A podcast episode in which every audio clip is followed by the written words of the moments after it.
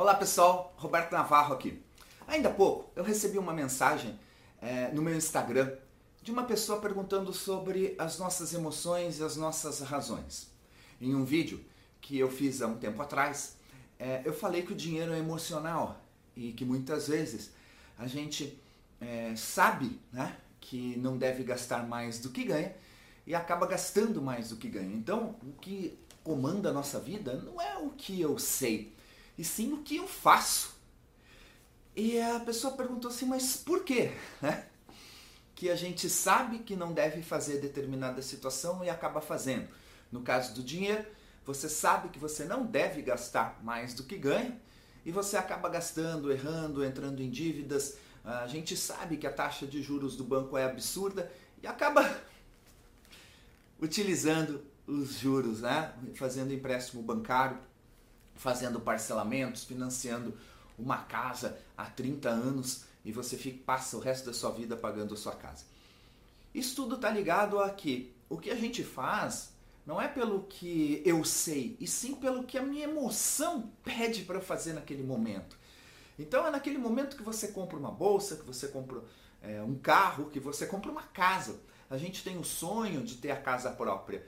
E muitas vezes a gente não planeja isso de uma forma correta e aí acaba no mercado maravilhoso de vendas, casas bonitas e aquela necessidade de você ter que ter onde morar, a sua emoção toma conta e nem sempre a razão daquilo caber de fato no teu orçamento, de ter um juros real ou de ter um planejamento, se planejar para você ter aquela casa. A mesma coisa ocorre quando você vai fazer uma viagem, quando você vai ao shopping center. Então as nossas emoções, elas tomam conta de tudo que a gente faz. Pode ser no seu relacionamento amoroso, tá? pode ser em qualquer área.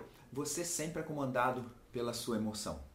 A sua razão, muitas vezes fala aquele, aquela vozinha que a gente tem, ela fala assim pra gente, não faça isso, você não deve fazer isso, não é o momento. Mas a sua emoção fala, ah, eu mereço, é famoso, eu mereço, eu trabalho tanto.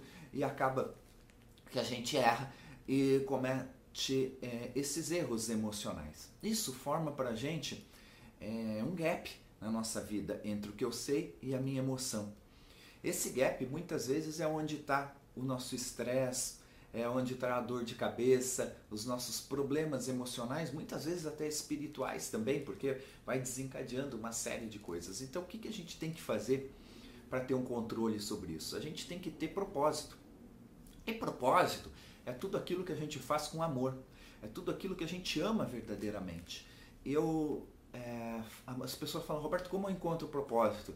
É, algumas técnicas são interessantes. Uma é voltar ao teu passado. Então, você lembrar quando você era criança as coisas que você gostava de fazer, que você fazia com amor, do que você gostava de brincar.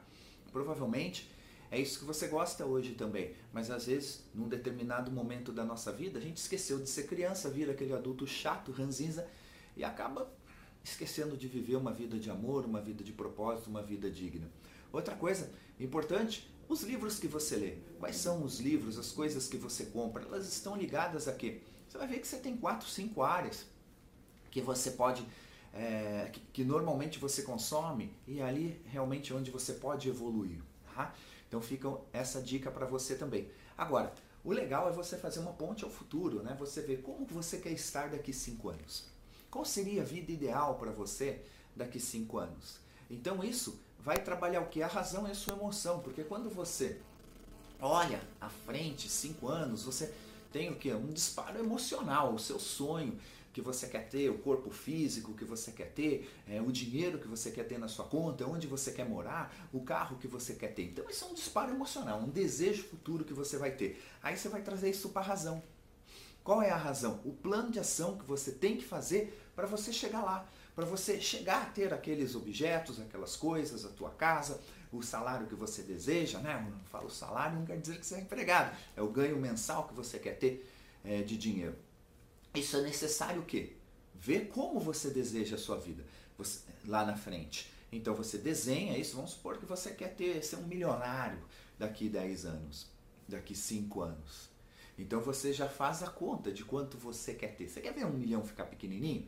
Se você pegar um milhão e dividir por 10 anos, você tem 100 mil por mês.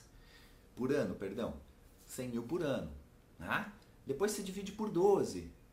Então, 100 mil dividido aí por 12, você já tem 8 mil e pouco, mais ou menos 8.400 reais por mês. Então, olha sua meta de 1 milhão virou 8.400 reais por mês. Se você dividir por 30, vai dar menos de 300 reais. É quase uma sessão de coaching. Para você que é coach, já trabalhar com isso, tá aí o seu projeto do milhão. Então, você pega uma emoção, divide por etapas, transforma em razão, coloca seu plano de ação. Então, você tem uma razão emocional para atingir o seu objetivo. Fica aí a dica, fica aí a sacada. Curtiu? Gostou? Sabe aquele seu amigo está com probleminha emocional, que não está indo para frente?